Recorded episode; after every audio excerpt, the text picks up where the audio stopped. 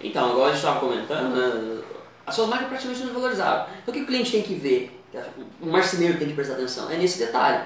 Comprar uma máquina com uma qualidade boa, Aham. indiferente da marca. Ele tem que procurar uma máquina que ele vai comprar, vai ter assistência técnica, vai ter peça no mercado, né, e ele vai conseguir realmente tirar uma produtividade daquela máquina no tempo que ela se propõe. Porque uma máquina hoje se vende para ter 10 anos de vida útil. Uhum. né? Então assim, 10 anos... a, minha, ah, a minha tem 10 anos e tá redonda. não, eu tenho cliente que eu vendi máquina, tem 20 anos já a máquina tá lá. Ah, não, tá redonda. Funcionando sem nenhum problema. Mas você sabe o que é? É o cuidado, você fazer a manutenção preventiva Trocar isso. rolamento, trocar correio. Tudo. Não, é aquilo que eu falo, né? O cara compra um carro, ele vai lá, faz a troca de óleo certinho do carro, aí a seccionadora, a coladeira de bordo que ele tem ali, que é o negócio que dá dinheiro pra ele, ele não faz a manutenção, ele deixa quebrar. Uhum. Aí quando quebra, o cara fala, ah, uma peça custa hoje, poxa, ficou caro um, um motor de uma máquina minha que queimou. Cara, mas quanto tempo você tem essa máquina? Ah, eu tenho a máquina há seis anos. Você já fez a manutenção? Não, nunca fiz. Pô, você não gastou nada. Você não gastou nada. É. Então, ah, custa 2 mil o motor, vai lá, compra um motor novo e põe na máquina.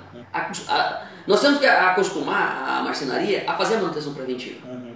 Final do ano, que às vezes depois de de você entrega tudo, que é mais tranquilo, vai lá. É, tem técnico. sazonalidade da marcenaria, Sim, né? A gente luta pra não ter essa sazonalidade, mas ela mas tem, existe. sabe que tem. Então vai lá e se programa. Outra coisa, faz lá. Poxa, eu vou fazer lá, eu vou colocar no meu custo fixo lá 100 reais todo mês, que é para manutenção da máquina. Chegar no final do ano você tem esse dinheiro disponível. Mas uma coisa que, que eu questionei na época, é, e até falei, foi, acho que falei com você e falei com o pessoal da fábrica, da fábrica lá, Uhum. é, para eles me mandarem um guia, né? Sim, Um, conseguiram, sabe? Vamos fazer a manutenção dessa máquina, é, né? é, porque a manutenção que na época foi até uma reclamação minha, eles mostram muito pouco sobre o que tem que ser feito manutenção. Sim.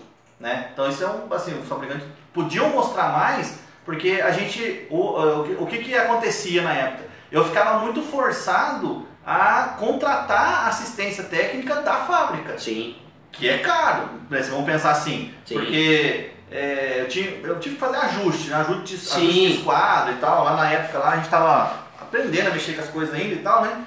E eu me lembro que eu precisava de ajuda. Então, assim, eu fiz várias vezes conversa com eles por telefone, porque se eu falasse para vir um cara para vir, vir Você aqui, tem um custo nisso Puta, aí. o custo era alto, né? Então, eu falei, meu, de alguma forma. Só que se eles já fizessem um, um, um sisteminha de manutenção ali, um, um guiazinho de manutenção mais direcionado, a gente, putz, dava conta de fazer, né, cara?